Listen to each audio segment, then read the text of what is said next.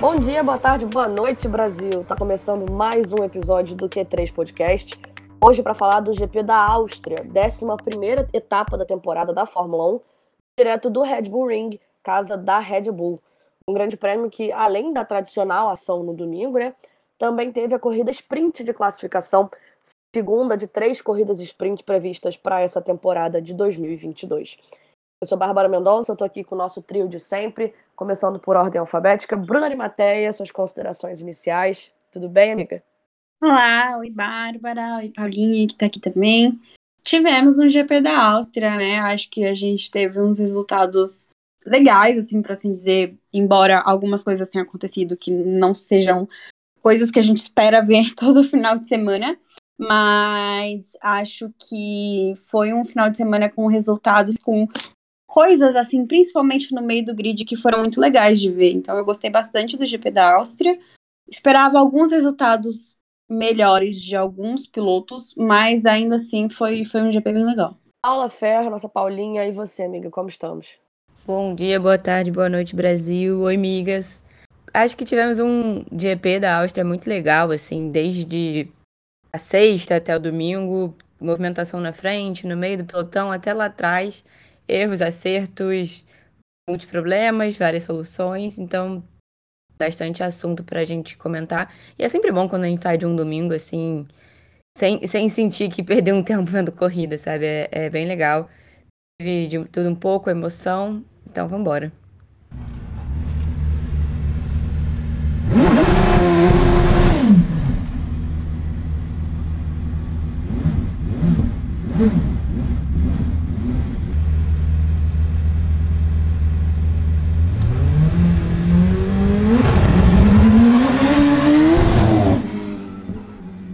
Começa aqui o episódio com o nosso tradicional top 10 da corrida de domingo, né? Reforçando aqui mais uma vez que na Áustria a gente também teve a classificação em corrida sprint.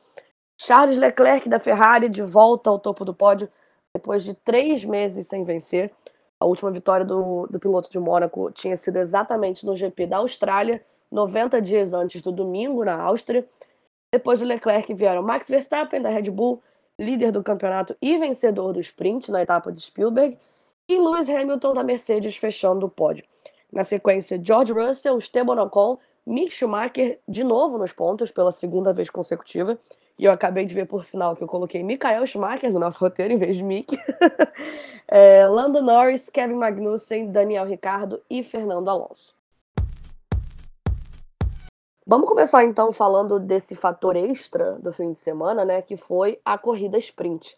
A Áustria foi a casa da segunda de três corridas sprint programadas para 2022. A primeira foi em Imola, no GP da Emília-Romanha, a segunda agora na Áustria e a terceira vai ser aqui no Brasil no dia 13 de novembro, dia 12 de novembro, melhor, dia 13 é a corrida tradicional.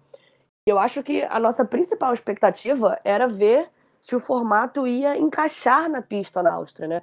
A gente lembra aqui que o Red Bull Ring é o circuito com menor tempo de pista do calendário, ali por volta de 1 minuto e 8. É um circuito pequeno, rápido, são poucas curvas, só 10 curvas. E além disso, a gente tem uma mudança no esquema de pontuação da corrida sprint. São os oito mais bem colocados agora que pontuam e não só os que terminam no pódio. Oito pontos para o vencedor, sete para o segundo colocado, seis para o terceiro e assim por diante. Um sprint que já começou esquisito, né? Com os problemas técnicos do Alonso, que levam a cena que a gente viu, né? Do carro ainda com os cobertores térmicos e o motor do Zou que apagou antes da largada, mas que termina com uma vitória do líder Max Verstappen, confirmando num primeiro momento o que a gente já esperava de dominância da Red Bull no circuito na Áustria e uma briga mais parelha ali da, com a Ferrari, né? É, foi, foi bastante interessante ver essa sprint, né? Eu acho que ela foi. É, a largada dela, para mim, diz muito, né? Eu sei que a gente vai falar de Ferrari um pouquinho mais pra frente, mas eu acho que, por um certo ângulo, foi até bom, porque, para mim, a largada da sprint foi um ensaio de como poderia ser no domingo. E eu acho que isso fez muita diferença pra Ferrari. Mas eu sei que a gente vai falar depois, então eu não vou colocar esse assunto aqui agora. Mas a, foi uma sprint legal, como você falou, é um circuito muito rápido, né? Um circuito curto. E acho interessante que a gente achou que a Mercedes ia estar ali um pouco mais, mas a Ferrari acabou ficando um pouco mais perto uh, da Red Bull do que a Mercedes ficou, né, das duas equipes do topo. Uh, mas eu acho, acho interessante que, apesar de ser um circuito rápido e curto, por consequência, ele também tem, não tem tantos trechos, tantas retas grandes, né? Porque ele é todo compacto. Então eu acho que talvez isso tenha ajudado um pouco a Ferrari também. Achei que o resultado da sprint foi muito, muito, muito bom para a Haas. Isso fez muita diferença e foi bem legal. Assim como a gente viu no domingo, o Schumacher numa atuação que eu, particularmente, até comentei isso no Twitter, que era uma coisa que eu queria ver muito desde que ele estava na Fórmula 2. Eu achava que na Fórmula 2 ele, claro, era um piloto bom, mas eu achava que faltava um pouco de agressividade pro Schumacher, sabe? Quando ele vem, né, aliás, pra Fórmula 1, como ele fica muito lá atrás, a Haas não tem condições de carro para dar para ele lutar, para nem a gente ver alguma coisa acontecendo, Acho que, que esse foi o final de semana, inclusive, da vida dele na Fórmula 1, assim, para ele mostrar o que ele faz. Eu acho que ele evoluiu nesse sentido de brigar por posição, de defender a posição dele, de fazer uma ultrapassagem. Era uma coisa que na Fórmula 2, com, com quem ele estava competindo, lá com o Schwartzman, o Aylott, eu sentia que nele tinha menos do que desses pilotos, por exemplo, que também estavam ali lutando pelo, pelo título da Fórmula 2. Então eu achei que foi bastante bom, assim, para a Haas. Talvez tenha sido a equipe que mais tirou proveito dessa sprint, desse, desse final de semana como um todo. E eu acho que também eu gostei bastante do resultado do Ocon. Apesar da Alpine, né, estar com o Alonso aí com esse problema bizarro da gente ter visto no começo, é, eu acho que a Alpine conseguiu um resultado muito bom na sprint com o Ocon em sexto vendo todo o conjunto, né? A gente sempre fala que é difícil comparar a Alpine com outras equipes porque ela usa um motor único, diferente de todos os outros, porque ela é a única que usa motor Renault. Mas eu acho que, que foi um, um final de semana legal também para o Ocon, para a Alpine encostar aí bem no campeonato até de, de construtores. Então acho que essas equipes conseguiram ganhar bastante é, nesse final de semana de sprint na Áustria. E apesar da vitória do Verstappen no sprint, né, eu acho que uma das coisas mais interessantes nesse primeiro momento foi ver a briga entre as duas Ferrari, né? Ainda mais num cenário em que o Mattia Binotto, que é o chefe de equipe da Ferrari, né, confirmou que a escuderia não ia usar ordens de equipe, né? Que a galera, galera, obviamente, Leclerc e Sainz estava livre para brigar na pista, né? Queria saber o que, que vocês tiram dessa situação e se vocês acham que essa disputa interna facilitou a vida do Verstappen no sprint de certa forma. Nossa, mas facilitou demais. Eu senti assim que ele, por essa falta de definição na Ferrari, ele conseguiu escapar e, e não ser ameaçado, enquanto as Ferraris ficaram se engalfinhando, sem uma definição de cima. Eu achei mais atraso de vida do que uma chance para que os dois mostrem sua capacidade. A gente está falando aí, né, décima primeira corrida e é exatamente a metade da temporada. E a Ferrari já deu muitos vacilos, então eu acredito que não seja mais a posição de ficar aí nessa de não sei para que lado eu vou, não, não tenho o primeiro piloto. Não, eu defendo que você já está na hora de, defi de definir quem é a sua prioridade. Você tem que olhar para a tabela e, e se basear nela, porque Beleza. A diferença entre o Leclerc e o Sainz quando a gente chegou na Áustria não era muito grande. Ok, ainda não é tão grande, né? São, são 37 pontos, só que por mais que não seja uma diferença tão grande assim, ano passado mesmo a gente tenha visto essas distâncias caírem na briga entre Hamilton e Verstappen, não dá para tirar isso numa briga interna e quando você não tem tantas vitórias assim quanto a sua principal rival que é a Red Bull. Então, ficou nessa indecisão ali de, de quem era, quem tinha prioridade, eles batalhando entre si, e o, e o Verstappen lá sozinho, de boaça, sem, sem ter muita preocupação. O cenário muda para o domingo, só que isso a gente discute um pouco mais à frente. Mas a Ferrari precisava ter a postura que ela teve no domingo desde o sábado. Eu acho que foi realmente um atraso de vida. Não, não agregou em nada para a corrida, só, só realmente atrapalhou. Eu acho que inconscientemente a única coisa, como eu tinha comentado, que, que mudou, que colaborou para a Ferrari foi a largada do Leclerc. Acho que na sprint ele não larga muito bem, ele vai para o lado de dentro, e ali quando você vai para o lado de dentro não existe outra opção a não ser ser exprimido pelo Verstappen. Assim, é igual um mais um é dois. Ele vai fazer isso, não tem como. Então quando ele vai pro outro lado para tentar ultrapassagem pro outro lado, o Verstappen já acompanha para fechar ele, o Sainz já tá desse lado. Então, e aí começa, né, isso que a Paulinha falou, da briga entre os dois, porque o Binotto falou, ah, não, tudo bem, briguem, sejam felizes, porque agora a Ferrari funciona assim, né? E a gente fica assim, querido, no meio do campeonato, onde a, a o, o título dos pilotos está assim, cada vez mais ficando mais longe. Né? É, é claro, a gente aqui nem só a gente aqui, sei lá, acho que todo mundo que acompanha a Fórmula 1 gosta de ver uma briga. Isso é uma questão tão batida, né? Parece que a gente fala toda vez. Tipo, é óbvio que a gente gosta de ver briga, é óbvio que a gente gosta que as pessoas sejam livres para correr, é óbvio que a gente gosta que eles se engalfiem mesmo. Mas eu acho que, assim, a Ferrari está numa linha tênue entre vamos manter o entretenimento e a coisa interessante, entre vamos ser burros, entendeu? E, e jogar fora o que a gente tá tentando fazer. Eu acho que a sprint foi talvez uma prova ou talvez um, mais uma representação de que a Ferrari tem feito escolhas erradas em momentos errados, assim. Ela acerta, acerta. A gente vai ver que no domingo a coisa funcionou. E isso tem custado muito, muito para a equipe. Então eu acho que se eles conseguem tirar uma coisa boa, é claro, Leclerc terminou em segundo.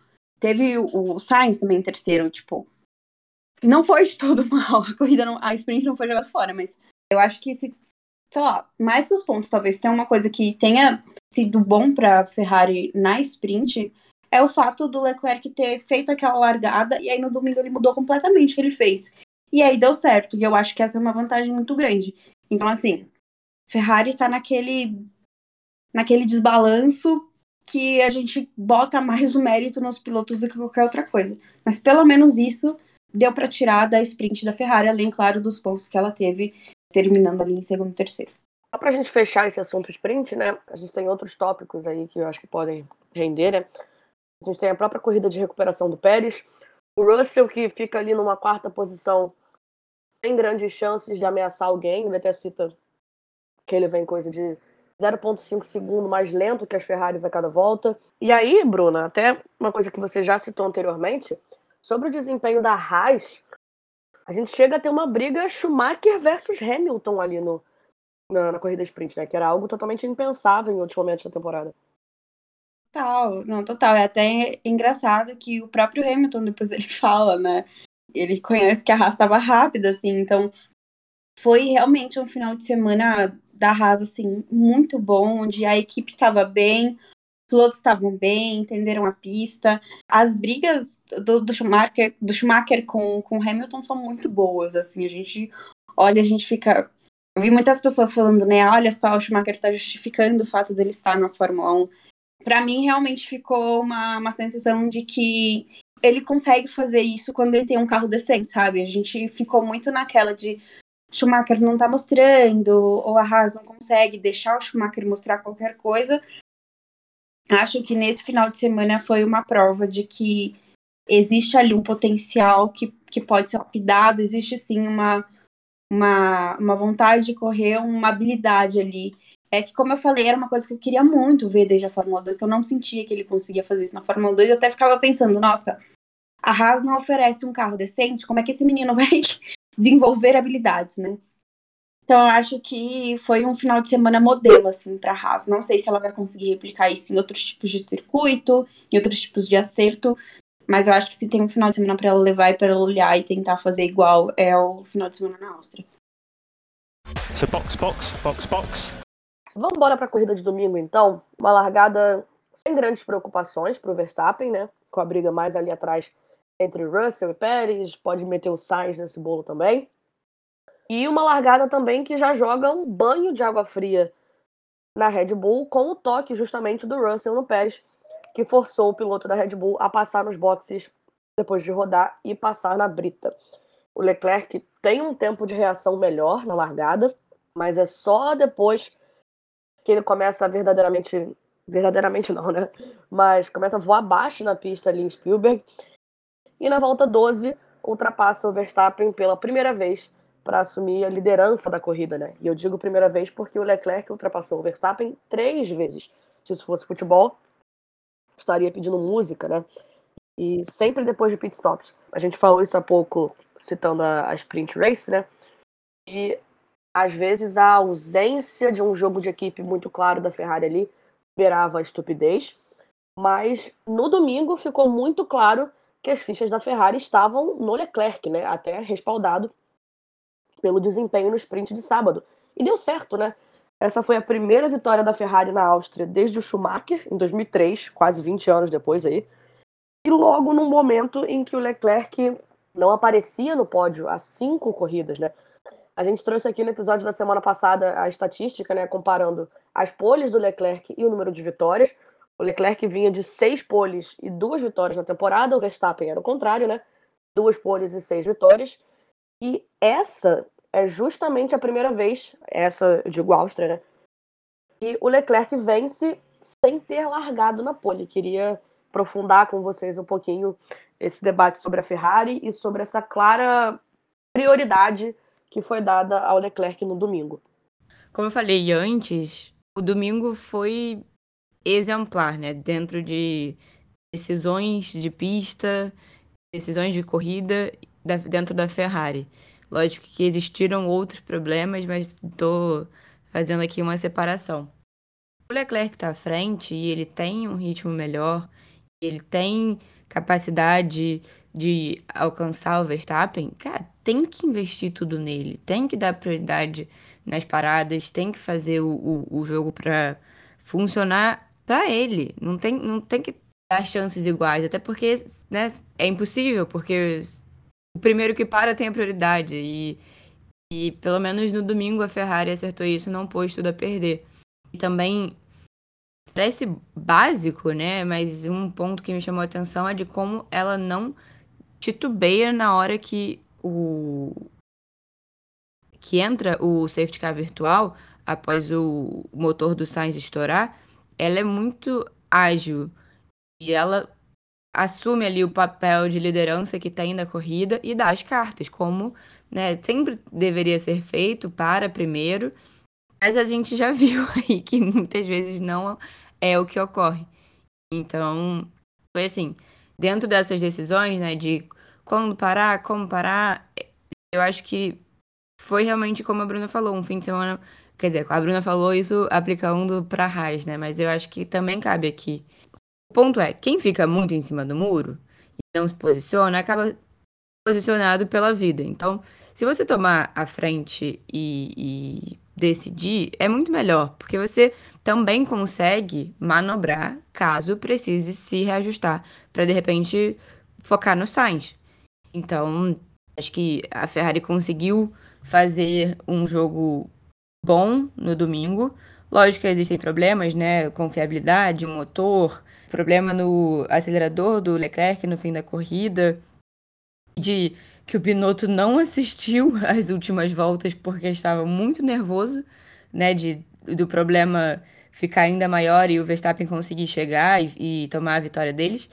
Isso ainda me mostra, sei lá, um, um despreparo, talvez, para esses momentos de tensão e de que precisam de um pulso firme maior da, da liderança. Eu acho que também faltou um retorno pro Leclerc de cara, não se preocupa, falta pouco tempo, sabe?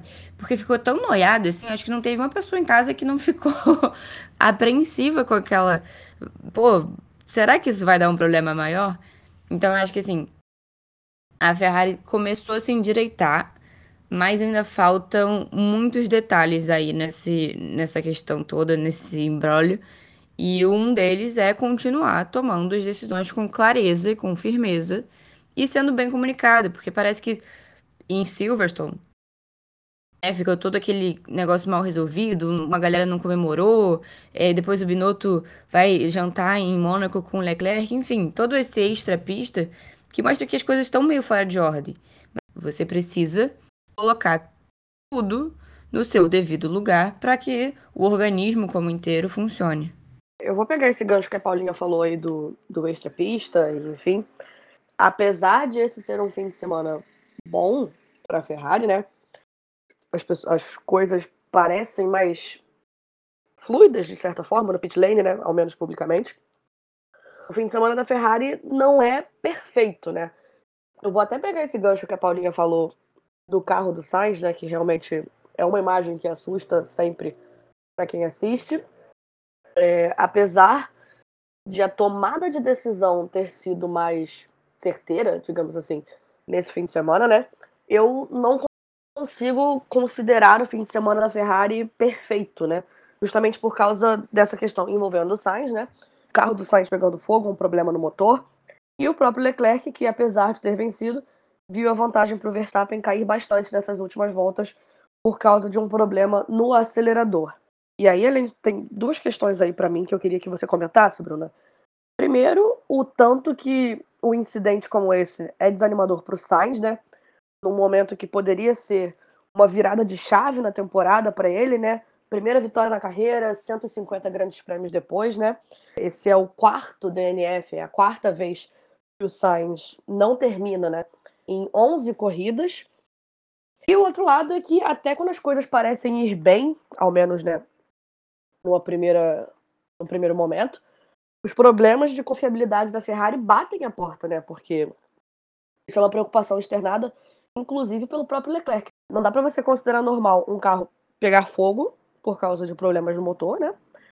E do outro lado da garagem você ter a sua vantagem diminuindo volta a volta por problema no acelerador, né? Então assim, são, apesar de o resultado final ter sido positivo, eu não consigo considerar o fim, da, o fim de semana da Ferrari é daqueles exemplares, sabe? É, eu concordo. Eu acho que, no mínimo, é um, um grande sinal de que não dá para se empolgar, não dá para largar as estratégias, não dá para não olhar mais para o restante do campeonato. Afinal de contas, a gente está no meio, né? Ainda, ao mesmo tempo em que tem ainda metade do campeonato para correr, metade do campeonato já foi. Eu acho que esse é, um, é um, uma grande coisa assim dentro da Ferrari.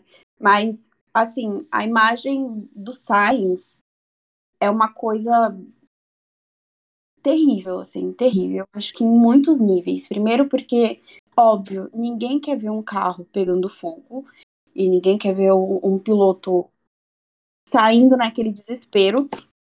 E ninguém quer ver isso, ainda mais quando não é um acidente.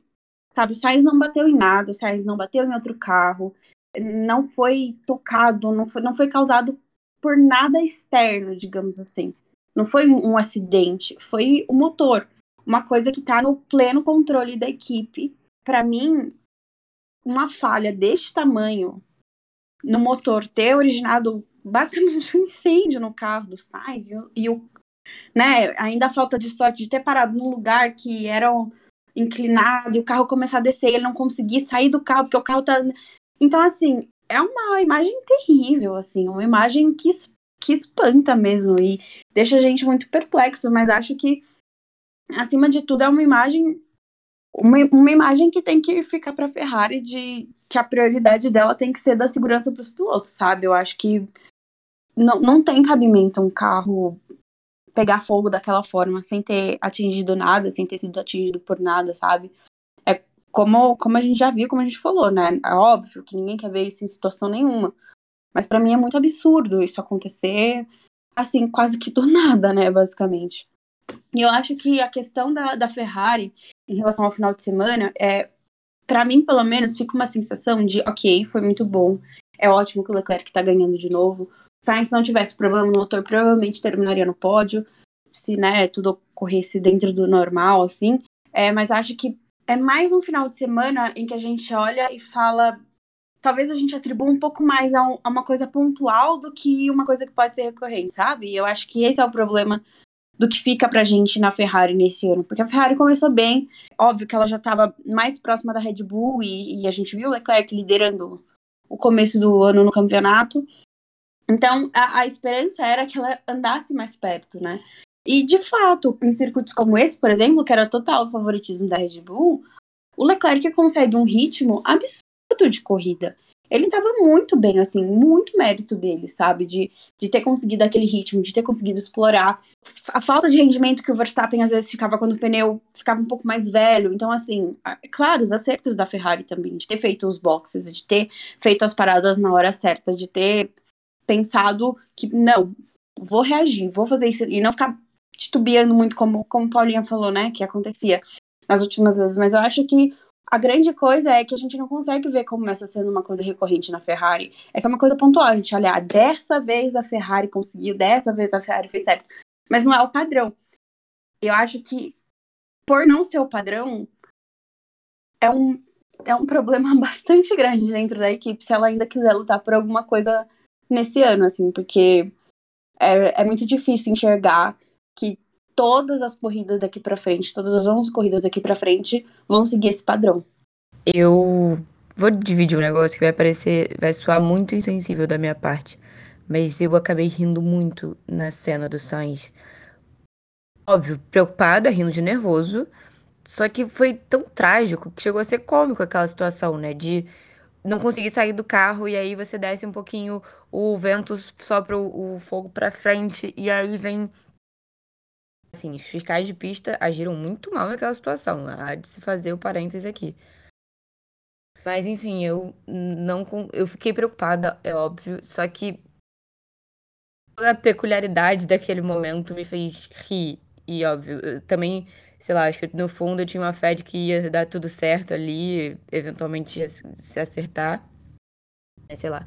E aí, voltando, uma coisa que eu pontuei em algum episódio, não tô lembrando agora qual, que era importante a Ferrari conseguir ganhar da Red Bull na pista.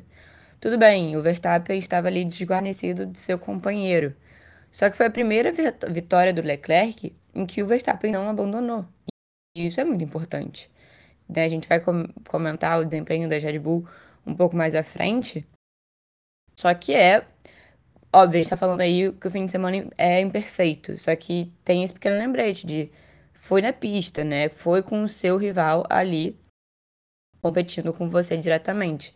Então acho que não é tão representativo, mas também não é, não é de se esquecer.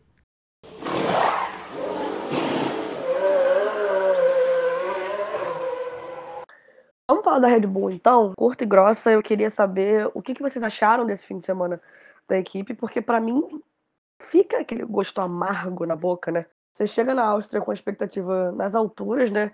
Grand Prix caseiro, todos os indícios nos treinos apontando que, que ele seria um fim de semana de dominância da Red Bull, né?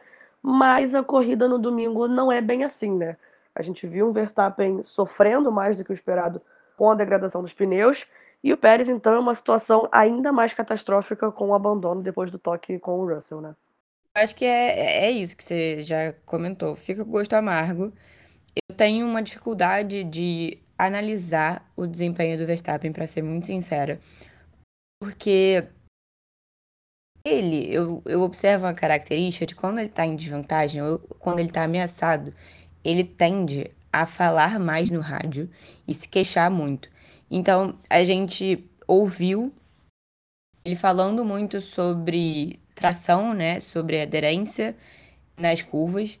Só que eu não tenho certeza até que ponto esse problema foi tão grande, assim, sabe? Justamente por observar o histórico que ele tem dessa, dessa reclamação. Óbvio, todo piloto dá uma chorada, mas eu observo isso de um jeito mais forte no Verstappen. De sei lá, talvez até para confundir o adversário, não sei. Aí. E do Pérez, eu acho que a situação ali com o Russell é muito chata. Eu acho que a punição foi errada. Já comentei isso no GP da Áustria do ano passado. O Sérgio Pérez também estava envolvido num lance parecido com o Norris.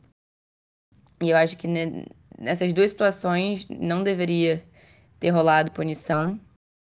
Mas esses são outros 500, a gente pode comentar mais pra frente. Então é é isso, fica fica uma lacuna aí de, pô, será que ele poderia ter recuperado mesmo assim, se os danos fossem um pouco menores, né? Fica também a dúvida se com ele lá na frente, ele chegando e se aproximando do Verstappen, se a briga poderia ter sido mais parelha, se ele conseguiria ter revertido essa situação. Quer dizer, que a, se a Red Bull conseguiria reverter essa situação e dominar e, e sofrer menos com a Ferrari. Pois fique sabendo que você vai ter que desenvolver o assunto punição daqui a pouco, tá? É, Bruna quer falar alguma coisa? Eu concordo com a Paulinha, eu acho que certamente o Pérez na frente daria uma forma de pensar diferente para a Red Bull em relação à estratégia. Acho que ela já né, pensou em como tentar tomar a liderança das coisas parando o Verstappen primeiro, por exemplo, no primeiro pit. Mas é, é realmente difícil de ver, né? A, a Red Bull, mesmo quando ela tá mal, ela tá bem, parece. É, embora na Áustria tenha tido esse problema, né, Bárbara, que você já comentou, que o rendimento do Verstappen não estava tão bom com, né, com a idade dos pneus, digamos assim. Tava acabando muito rápido aquele primeiro stint muito bom que os pilotos têm quando trocam o composto, né? Então, é, acho que isso somado a não ter alguém ali na frente para fazer uma estratégia, um rendimento muito bom, pelo contrário do, do Leclerc, né? Acho que acaba que a Red Bull fez o que tinha para fazer e, e, e, não rolou, assim, né? Claro, de novo, com o Pérez na frente seria outra história, mas não, não tem como prever exatamente o que seria, até porque depois o Sainz estava na frente também, depois o Sainz abandona, então no final fica um contra um, digamos assim, então é, é bem difícil de prever, mas acho que o rendimento da Red Bull no sábado mostrou que eles estavam que eles estavam bem, assim. Acho que o conjunto de fatores da, da, da corrida na Áustria talvez tenha favorecido a Ferrari, mas não consigo julgar que eles estavam ruins, assim. Outra coisa que a gente pode falar sobre o Grande Prêmio da Áustria, né, é que a Mercedes definitivamente segue em evolução, né? A gente falou aqui no episódio passado que a expectativa não era das melhores para a Áustria pelas características da pista, mas eu acho que a gente foi surpreendida. Né? O panorama já é meio caótico ali no classificatório para o sprint, com as duas Mercedes parando na barreira, mas na corrida para valer você tem uma dobradinha ali 3, 4, né? Que fica ainda melhor se você considera que o Russell teve, né? O Russell foi punido pelo toque no Pérez. O, o Hamilton, inclusive, vem dizer que o pódio é um pequeno pedaço da apreciação dele pelo esforço ali da equipe na reconstrução desse carro. Hamilton que chegou ali no terceiro pódio seguido na temporada. E quem é que imaginaria que a gente poderia ter uma briga ali entre Hamilton e Verstappen depois de uma saída dos boxes, né? Queria puxar, começar puxando pela Paulinha, né? De novo, esse panorama da Mercedes no fim de semana. E óbvio que você queria que você discorresse um pouquinho sobre essa questão da punição ao Russell que a gente citou há pouco. A questão de punição e limites de pista foi quase um capítulo à parte na Áustria. Para mim foi um show de horrores porque houve muita inconsistência desde a classificação na sexta. Porque, cara, se eu fosse o Gasly, eu ia ter feito um escarcel. não, não tem menor cabimento, sabe? Você vai deletando os tempos, deletando as voltas, e aí chega no, na definição do Q2 pro Q3 e você deixa para resolver depois.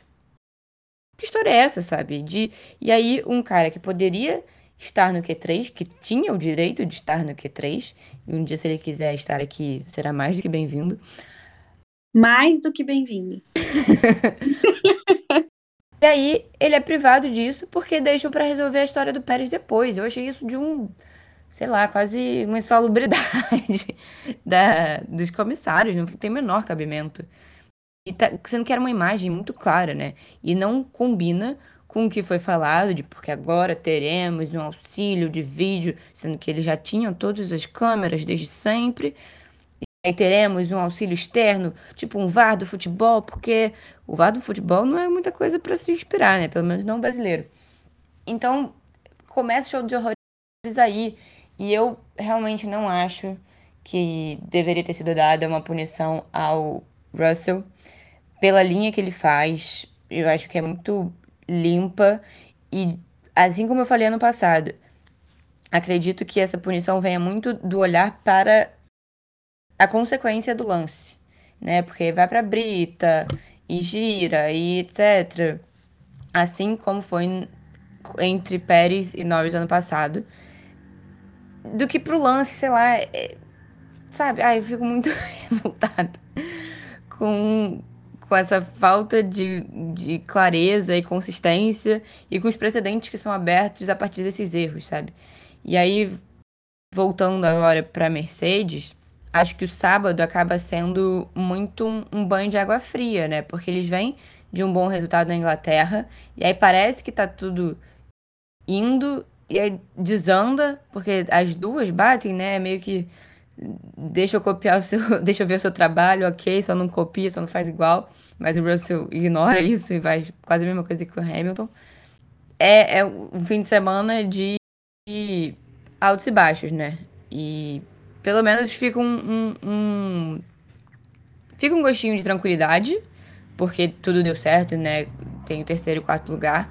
Só que poderia ter sido com menos emoção e eu gostaria de ter visto o Russell lá na frente desde o início, porque vai que dava para extrair algo mais. E aí, só para finalizar, né, que eu já me alonguei um pouco aqui, eu queria muito ter uma, uma repetição da briga Verstappen e Hamilton ao mesmo nível que a gente viu ano passado. Claro que ali não fazia muito sentido se alongar e se arriscar mais. Só que é sempre um momento legal, né? Da gente reviver um. Ter um gostinho de volta de uma temporada que foi tão maneira. Senhoras, e a McLaren, hein? Uma sexta completamente desastrosa, né? Lando com problema no freio de cabo, é, Ricardo com problema no DRS, mas um fim de semana que termina com os dois carros na zona de pontuação pela terceira vez no ano apenas. A primeira vez que isso acontece desde o Grande Prêmio do Azerbaijão em Baku.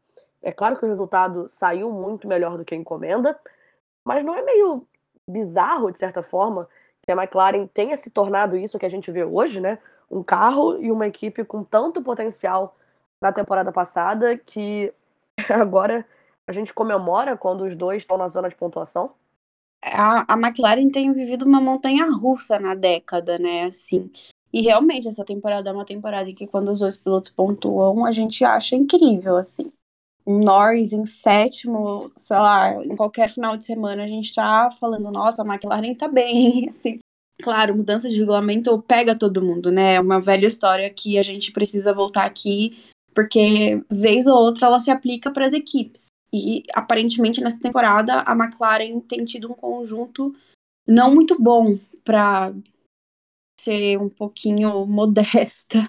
E, e, é isso, eu acho que nesse final de semana a gente conseguiu ver né, que tanto o Norris quanto o Ricardo pontuaram aí no, no domingo não dá nem para falar em rendimento, porque eu acho que não é a palavra, sabe? Não é a coisa, ah, a, a McLaren está com rendimento bom ou está com rendimento melhor. A McLaren conseguiu correr. E conseguindo correr ali na junção de fatos da situação da corrida na Áustria, ela conseguiu pontuar com dois pilotos.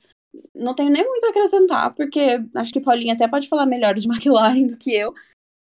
Mas, assim, eu vejo com tão pouca empolgação que é um, é um é quase um acaso, assim, sabe? Não consigo ver essa coisa de ah, a McLaren tá bem, a McLaren tá muito mal. Pra mim, ela tá num, uma morosidade, assim, tão grande de, de desenvolvimento que eu, eu não sei nem exatamente como ela mesma se vê dentro do campeonato, assim, eu acho. É, você olha para o resultado, né? Vê os dois carros na pontuação. Parece que é mérito dela, mas eu acredito que venha muito dos dois abandonos de carros que naturalmente estariam à frente.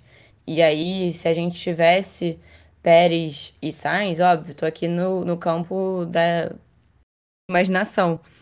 Já tiraria um carro da zona de pontuação, né? E é muito difícil brigar você falou aí de ter, de conseguir correr, eu fiquei um pouquinho feliz que quando a gente via aquele embolado no pelotão no meio, que pelo menos o Norris conseguiu brigar um pouco mais, consegue fazer uma ultrapassagem dupla, né? Tem umas raiz e o Ocon, se eu não me engano, ou é o Alonso, agora realmente me falhou a memória, e ele consegue passar por lá, pelo lado, o que eu julgava ser quase impossível, porque em vários momentos dessa temporada a gente vem vendo ou a, uma das McLarens brigando, é, segurando um trenzinho, né, puxando um trenzinho, ou sempre com muito espaço para o piloto da frente, sem oferecer muita competitividade. Então, pelo menos houve um, um rainho de sol ali muito pequeno e muito breve. A verdade é que tá tudo desconjuntado lá dentro. Acerta um ponto, é, é um cobertor, cobertor curto, né? Acerta o pit stop, faz o pit stop mais rápido do fim de semana, mas entrega carro com problema. E aí acerta o carro, parece que vai errar em outros pontos. Então tá tudo muito fora de ordem ali dentro. E o Zac Brown dessa vez, né, que já veio a público criticar o Ricardo, dessa vez falou que ele continua para 2023. Apagou ali o fogo dos boatos que tentavam tirar ele de lá. Só que ao mesmo tempo dá uma alfinetada, porque ah, ele tem que correr no ritmo do Lando. Mas não, adianta se ele não tiver um carro. E, e mesmo que o Lando esteja é, extraindo algo a mais da, da carroça que ele tem na mão, é com muito esforço. Então é uma situação muito ruim. E é quase assim, de entregar os pontos esse ano e focar em melhores para o ano que vem, porque não tem mais muito o que salvar, pelo menos na minha visão. Para a gente dar uma amarrada né, nesse episódio, eu acho que tem duas equipes que merecem um momento só para elas aqui, né? A primeira é a Haas, que a gente já até citou aqui, de novo com os dois carros na zona de pontuação. Mick Schumacher igualando a melhor performance dele da carreira é, com um P6 em Silverstone e na Áustria. E hoje a gente vê a Haas aí na sétima posição do Campeonato de Construtores, uma coisa completamente impensável na temporada passada e num cenário em que eles mexeram muito pouco no carro 2022, né? O carro é basicamente o mesmo que começou o ano. Queria que vocês, queria ouvir vocês sobre esse aumento de rendimento da Haas e essa boa performance aí da dupla de pilotos, especialmente o Mick, claro. Acho que é como você falou, né? É um mérito muito grande desse carro de ter poucas mudanças e tá conseguindo, pelo menos nesse final de semana, né? Se a gente contar também a Inglaterra, são dois finais de semana seguidos pontuando com os dois carros, o que é muito bom para a Haas, né? Eu acho que se ela vinha com o mesmo carro desde o começo do ano, talvez agora ela tenha entrado num acerto talvez mais ideal assim, para ela, porque é, se a gente olha o resultado da Haas ao longo da temporada, não é uma coisa maravilhosa, assim, né? Não é assim, meu Deus, a Haas mudou da água pro vinho, e tal. É uma coisa bem recente, assim, embora ela obviamente tenha conseguido posições melhores do que o ano passado, assim. Mas acho que pelo menos nas últimas duas corridas os, os dois pilotos fizeram bastante diferença, assim. Eu acho que o, o rendimento da Haas melhorou sim, mas eu acho que é, é isso. Eu tava olhando um gráfico de tempos agora da Áustria, e assim, a gente viu, um, e foi uma coisa muito legal, né, que a gente até já comentou aqui, essa disputa do, do Schumacher com o Hamilton, e como, né, ele passou ali umas boas voltas segurando o Hamilton. É, basicamente, a corrida inteira o Hamilton virou muito mais rápido que o Schumacher, assim. É, muito mais rápido mesmo, assim. Coisa de mais de um segundo. É, e eu acho que isso mostra o quanto é era o, quanto era o braço do Schumacher também, né?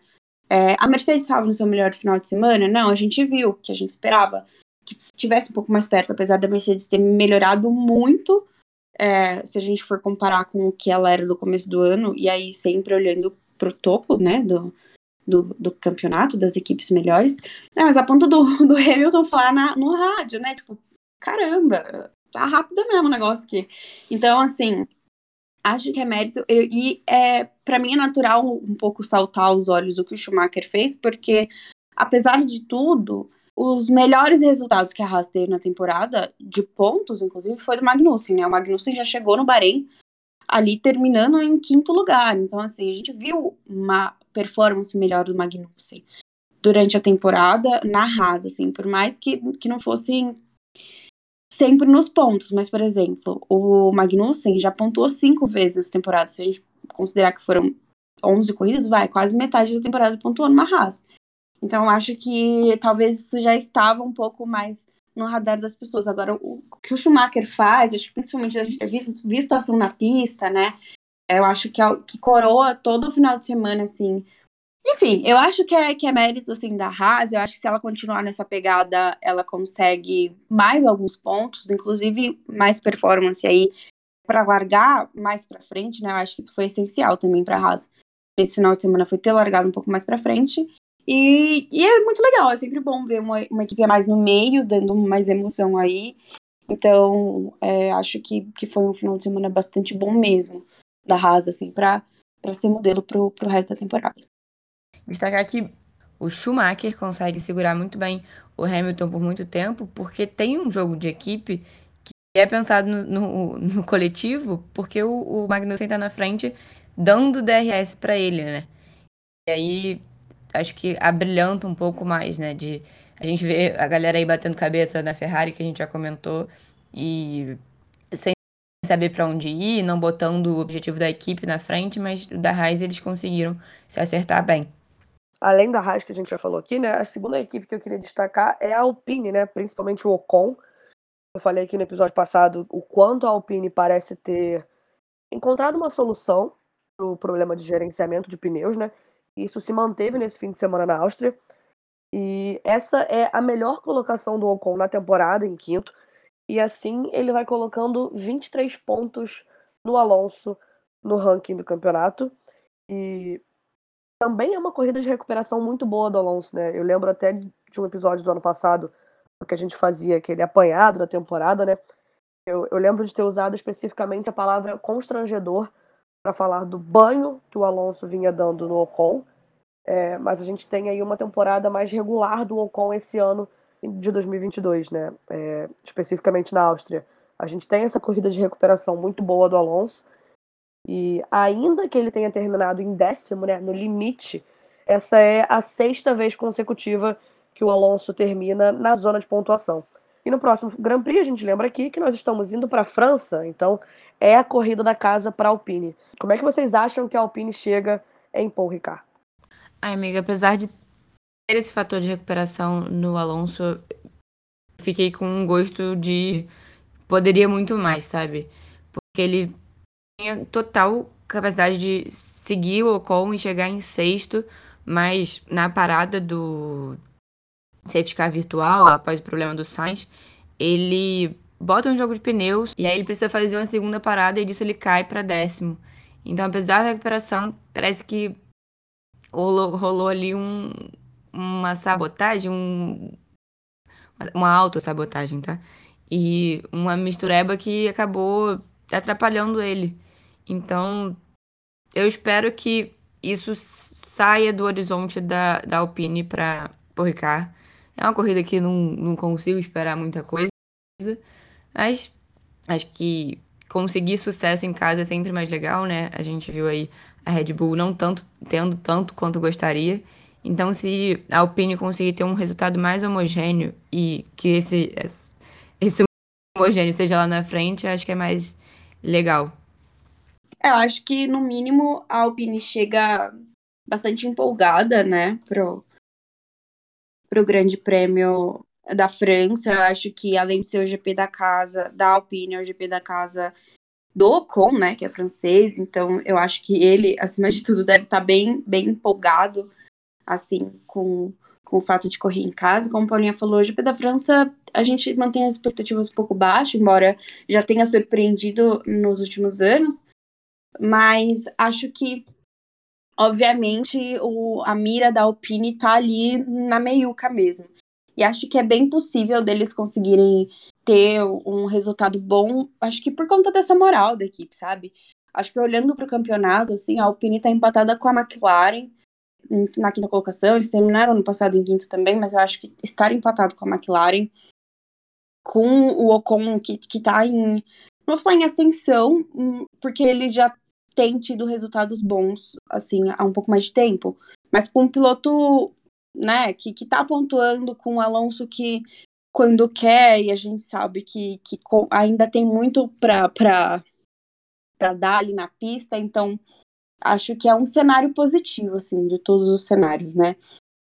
E aí é esperar para ver como que eles vão estar com o acerto do carro aí na França, mas eu acho que na parte moral, assim, da equipe, acho que eles chegam bem, sim, pro, pro GP da casa.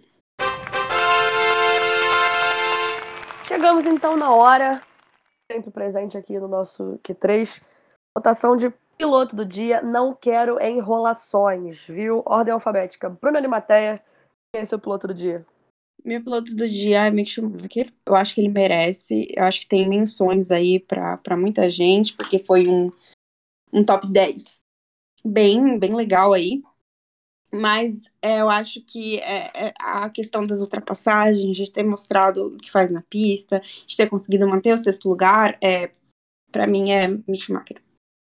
Paula Ferro, sua vez. Ah, leque, leque, leque. Eu gostei muito da corrida do Mick Schumacher, mas as ultrapassagens que o Leclerc fez no Verstappen conquistaram meu coração. Principalmente porque ele vem de um jeito, assim, primeiro por dentro, e aí, na vez seguinte, o, o Verstappen se defende como se ele, né, evitando que o mesmo problema ocorresse, mas o Leclerc consegue aplicar um X ali muito bonito, e aí não teve para ninguém. E agora o seu, Bárbara Mendonça. Bom, eu estava desmutando o microfone. Calma, que isso? eu acho que é um compilado aí. Eu vou com a Bruna, eu vou de Mick Schumacher hoje. Pelo acumulado, né, melhor dizendo. Fim de semana passado, Grande Prêmio da Áustria, um P6, duas semanas consecutivas, pilotando uma Haas. Acho que, enfim, o grande público pode ter um, um gostinho, né, de fato, do, que, do piloto que é o Mick Schumacher, né? Eu espero que a gente tenha mais e mais chances de ver ele colocando esse talento à prova na pista. É, então vamos de 2 a 1 um para o Mick Schumacher hoje, mas óbvio, menção muito honrosa aqui para o Leclerc também. Mas eu acho que segurar um P6 ali com a Haas continua sendo um feito bem, bem impressionante. Vou de Mick Schumacher hoje também. Só para a gente fazer um giro rápido de notícias aqui, a gente está gravando esse episódio na segunda-feira à noite e a justiça acatou a ação movida por quatro entidades contra o Nelson Piquet pelas falas racistas e homofóbicas direcionadas ao Lewis Hamilton numa entrevista. E agora o Piquet tem 15 dias para apresentar uma contestação, lembrando que o valor da causa estabelecido é de 10 milhões de reais. Fim aí do nosso giro de notícias. Esse foi o nosso episódio da semana. É, semana que vem, infelizmente, não tem corrida, mas a Fórmula 1 volta no outro fim de semana, dias 22 a 24 de julho com o Grande Prêmio da França, direto de Paul Ricard. É, Bruna e Mateia, nos vemos na semana que vem, sua despedida. Nos vemos na semana que vem, uma semana que não tem corrida, né, como você falou, mas que tem assunto, porque essa temporada tem bastante assunto. Todas as outras a gente dá um jeito de achar assunto, né? E um beijo para todo mundo, um beijo para vocês, meninas. Estou com saudades de visitá-las pessoalmente já. e vamos aí ter um belo episódio semana que vem para bater mais um papo. Via Dutra, sou contra. Basicamente é isso. É, Paulinha, um beijo pra ti, amiga. Sua despedida. Até semana que vem. Sempre bom mais uma vez estar com vocês, suas bonitas. E é isso. Já me preparando para baixar as expectativas. A gente vem numa sequência tão boa e a França tem tudo para quebrá-la. Mas, lógico, mantendo a torcida. Quem quiser me achar Estou no arroba, underline, underline no Twitter. Mas a gente conversa bastante até lá, até a França. Um beijo, um queijo e até mais. É isso, Q3 fica por aqui. Lembrando sempre que a gente está no Twitter, no arroba Q3pod. Eu esqueci qual era a outra coisa que eu ia falar. Lembrei, Paula tá falando aí da França. O Ricardo no passado foi uma das melhores corridas do ano, tá? Então, assim, expectativas talvez, pela lógica, seja bom a gente dar uma segurada. Na hora do vamos ver, tudo pode acontecer, como sempre, a beleza aí desse, desse esporte que a gente tanto ama. Eu é sempre melhor assim, né, né, Bárbara? É sempre a gente melhor assim. expectativas baixas. Exatamente, é sempre melhor assim. Eu sou Bárbara Mendonça, obrigada pela companhia até aqui. A gente se vê na próxima semana. Um beijo, tchau, tchau.